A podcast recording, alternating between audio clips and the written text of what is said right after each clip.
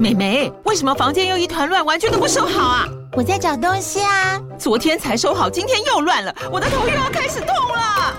妈咪，我是在找虎标白色万金油啦。阿妈都说头痛擦这个很有效，薄荷凉凉的，可以帮忙舒缓哦。妈咪爱老虎油。哎呦，今天怎么这么乖呀？很内行哦，还知道要用这瓶百年老字号的。虎标在手，全家神队友。全台各大药局、屈臣氏、康氏美皆有贩售。贵属城自治地零一五七零二号，北市卫药广自治地一一三零四零二三四号。使用前请详阅说明书、请及注意事项。各位听众，大家好呀，欢迎回到花花姐姐的故事频道。去动物园时，有特别去看老虎吗？你们有观察过老虎的习性或者是特征吗？你们猜猜，老虎是群居还是独居的动物呢？有没有仔细观察过老虎的毛皮纹路？这些纹路对于老虎是否有什么特殊的意义呢？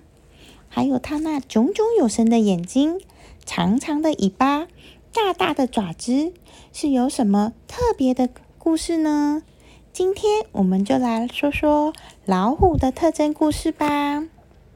在听故事之前，记得先关注。花花姐姐说故事频道跟 FB 粉砖哦。老虎是独居动物，一般来说，无论是雄虎还是雌虎，都是独立生活的。只有到了交配期的时候，它们才会短暂的相聚。通常一次会生下三到四只小老虎。幼崽刚出生时不具有视觉。而且不能自立，雌虎会独自抚养它们，将它们隐藏在巢穴中，譬如灌木丛和岩石的缝隙中。小老虎独立大约需要十八个月的时间，但直到二到二岁半的时候才会离开它们的母亲。老虎也是掠食性肉食动物，有敏锐的听力。和夜视力可以自由伸缩它们的尖爪和粗壮的犬齿。老虎就像是一个超人，全身上下有很多不畏的、嗯特别的超凡能力。这边就来一一的介绍。首先呢，来介绍它们的毛皮。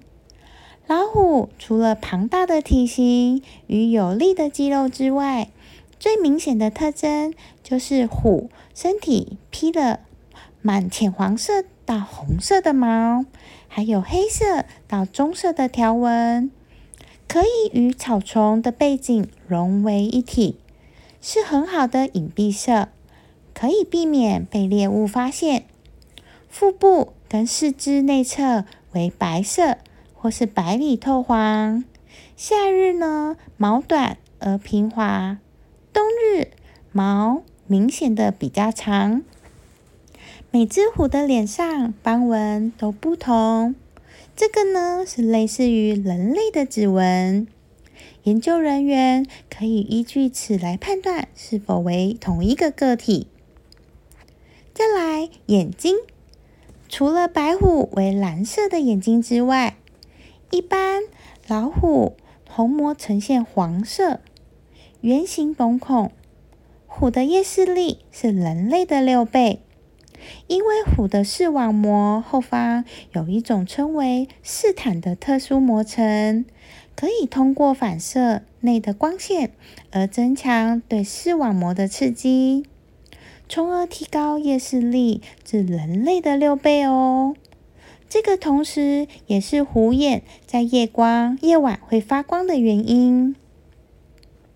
耳朵，虎的耳背为黑色，上面有明显的白斑。有科学家认为，这有助于幼崽在野外跟随母亲活动。虎有敏锐的听力，对高频率音波尤其敏感，可以达七千赫兹。而且呢，两个耳可随声波来源而转向。在野外的森林中，虎能听见两公里以外的叫声哦。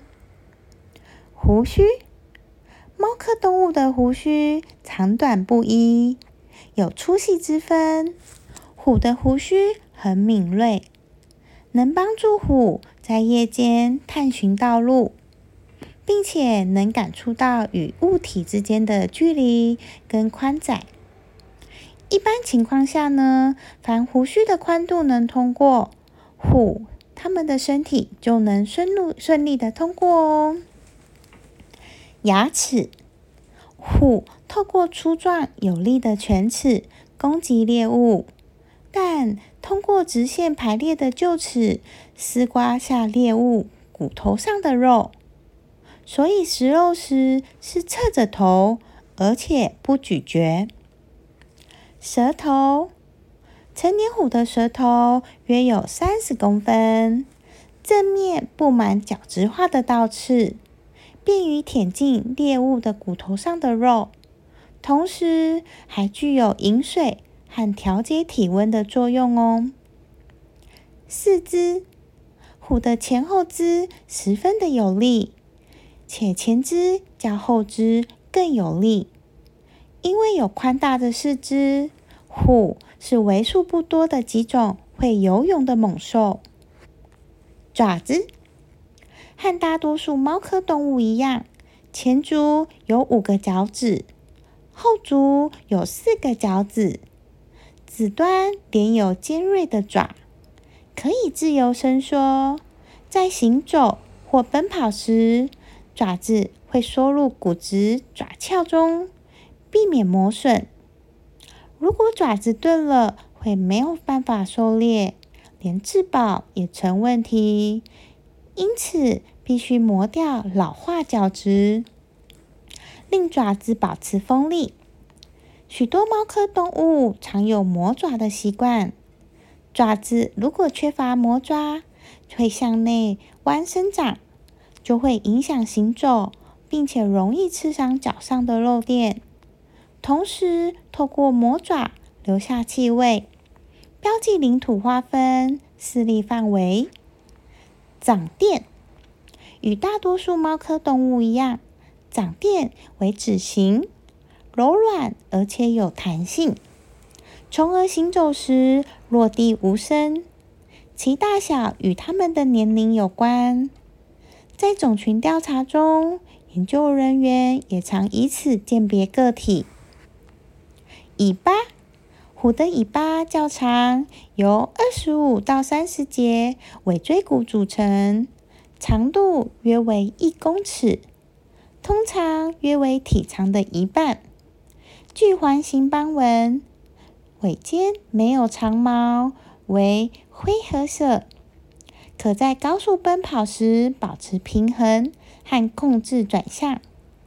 通过观察虎尾的表现，也可判断状态和心情。尾尖翘起并不停抖动，还伴有低沉吼声，代表的戒备状态；而尾巴轻轻摇摆，并伴有一些鼻音，则表示友好。另一个作用就是驱赶蚊虫。老虎的非凡能力，你们有没有更进一步的了解呢？下一次去动物园时，可以针对这些特征仔细的去观察哦。把你们的观察到的细节，也可以分享给花花姐姐哟。今天的故事我们就先说到这里。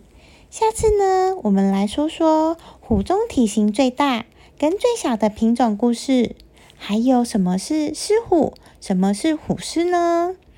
在下次听故事以前，你们也可以先去查查资料，告诉花花姐姐，虎中体型最大跟最小的品种是谁哟。那我们就下次见啦，拜拜。